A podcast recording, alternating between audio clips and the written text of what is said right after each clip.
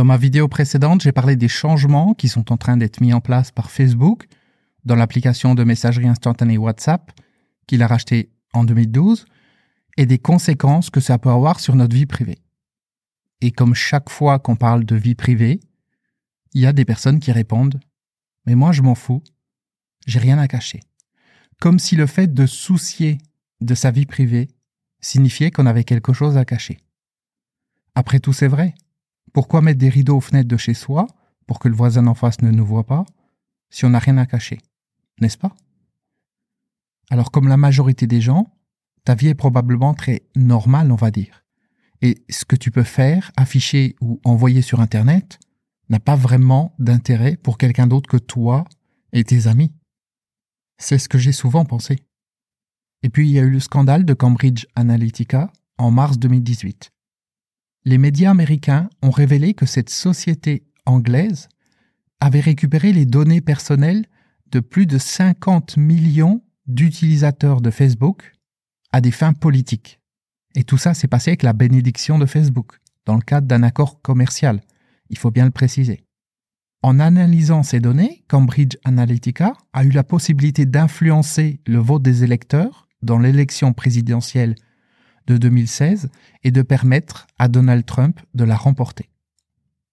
Le principe est tout simple.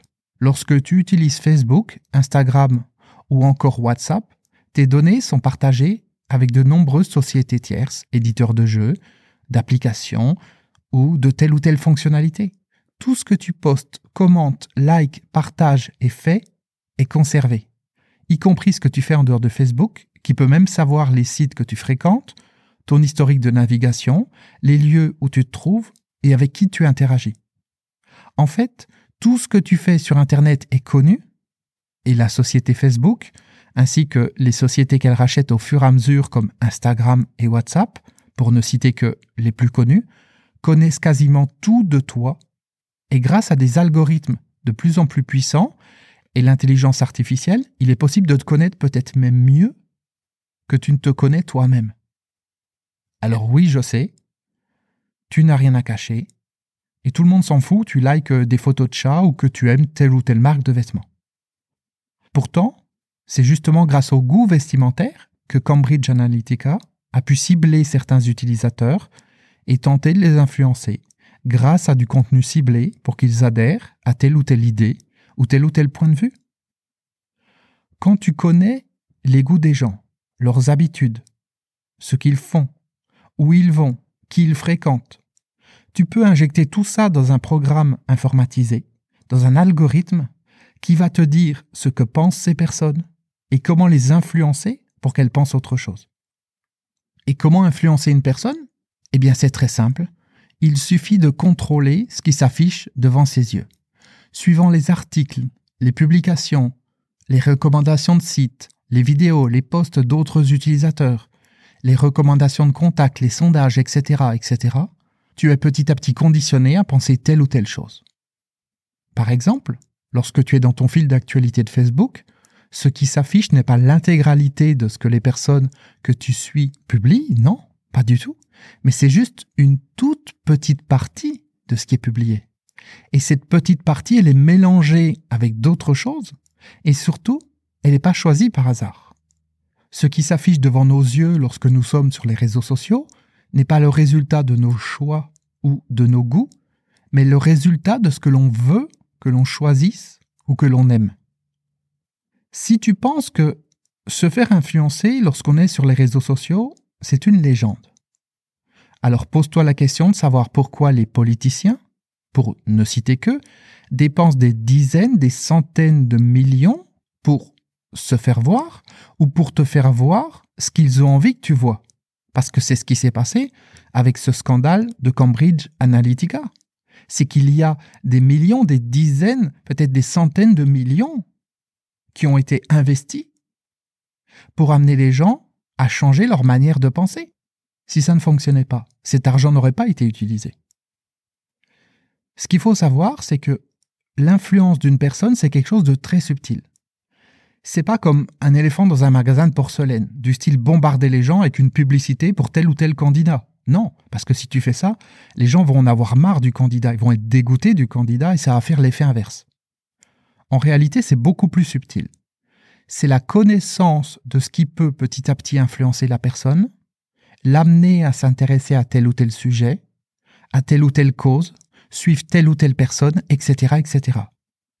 Ce que tu penses et ce que tu crois n'est pas le résultat de ta propre pensée, mais c'est le résultat de ce à quoi tu es exposé, de ce que tu vis au quotidien et de ce qui s'affiche devant tes yeux.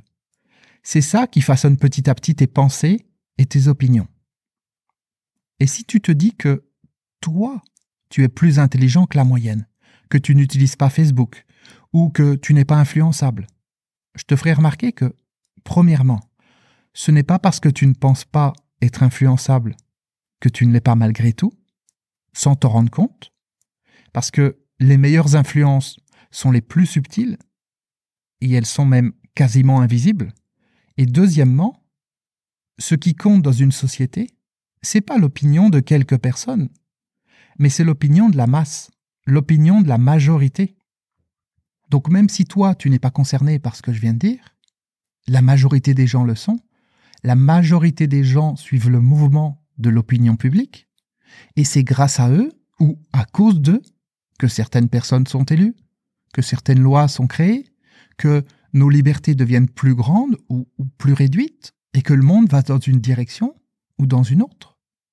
Les réseaux sociaux influencent les masses, et ce sont ces masses qui ensuite influencent le monde, grâce à leurs décisions ou leur non-décision, quand on fait ce qu'il faut pour que les gens regardent dans la direction dans laquelle on veut qu'ils regardent.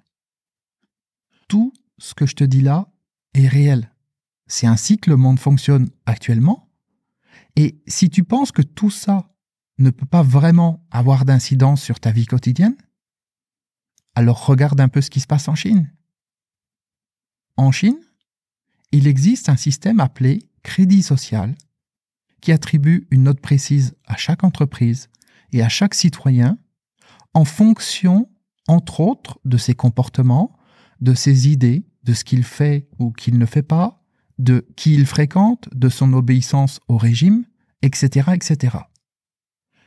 Et pour établir et actualiser cette note donnée à chacun en temps réel, quels sont les moyens utilisés?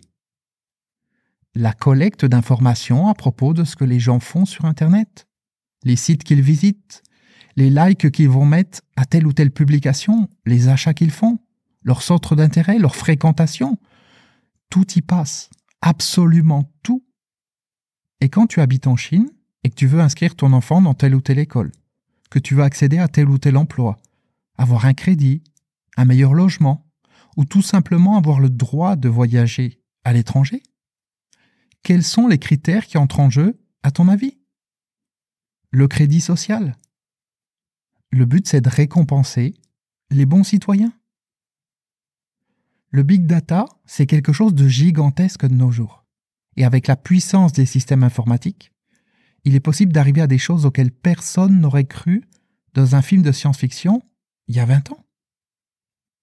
Et toujours pour continuer avec la Chine, les caméras de surveillance publique utilisent la reconnaissance faciale pour savoir qui est où et qui fait quoi et avec qui?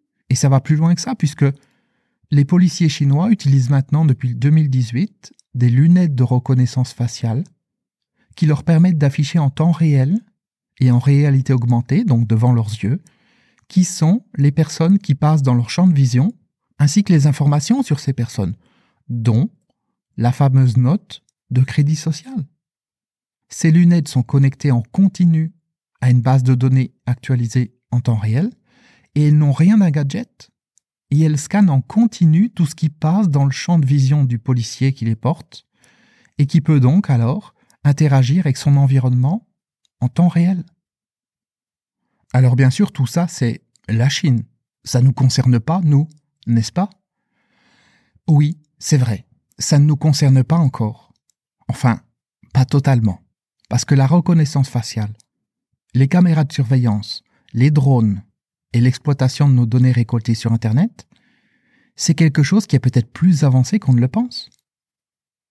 Mais tout ça, c'est pour notre bien, n'est-ce pas? C'est pour nous protéger, c'est pour que nous soyons en sécurité. Aujourd'hui, on peut en apparence ne pas être d'accord avec les personnes qui nous gouvernent, ne pas être d'accord avec telle ou telle loi.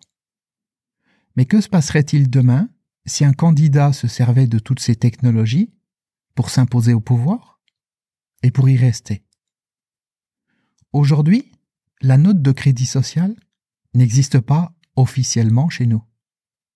Mais qu'en sera-t-il dans 5 ans, dans 10 ans, dans 15 ans?